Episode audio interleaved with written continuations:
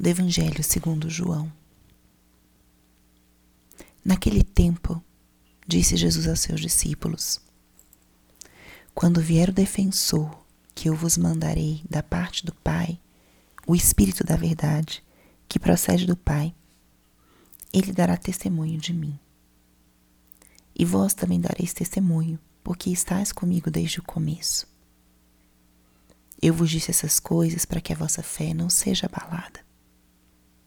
Expulsar-vos-ão das sinagogas, e virá a hora em que aquele que vos matar julgará estar prestando culto a Deus. Agirão assim porque não conheceram o Pai nem a mim. Eu vos digo isso para que vos lembreis do que eu disse quando chegar a hora.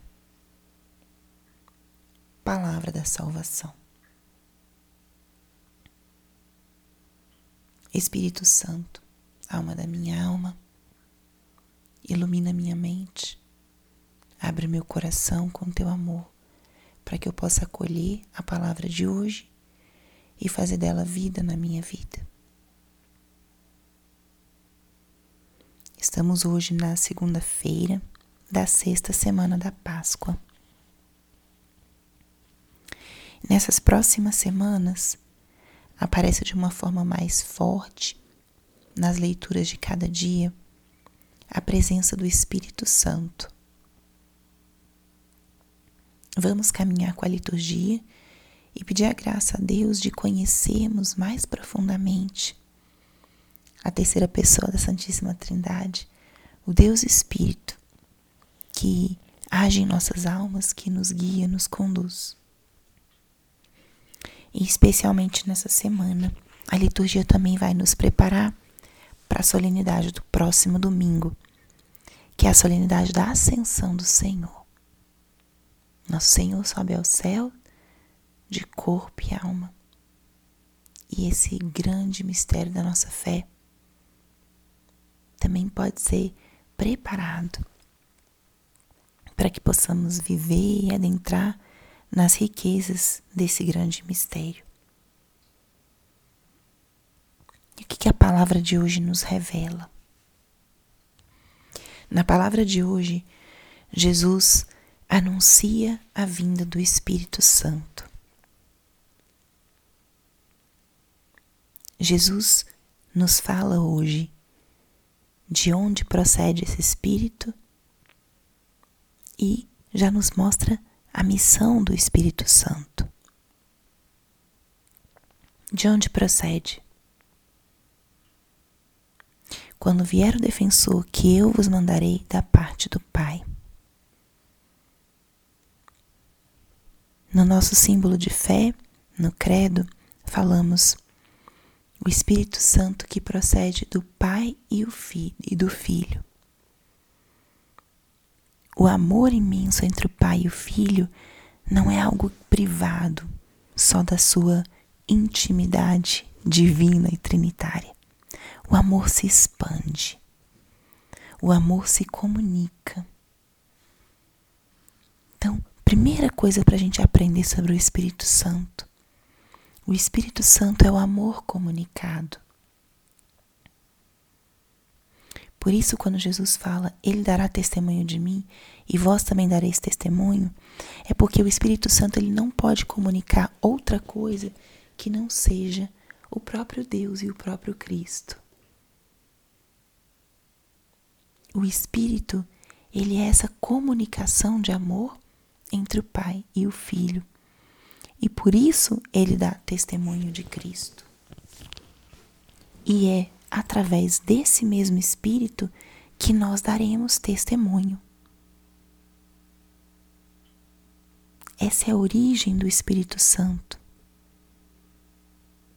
A identidade desse Deus Espírito. E outro elemento que Jesus apresenta hoje é que o Espírito Santo é o Espírito da verdade. Já no início dessa semana, vamos acolher essas duas características. O Espírito vem, é uma comunicação de amor do Pai e do Filho. E esse mesmo Espírito é a verdade.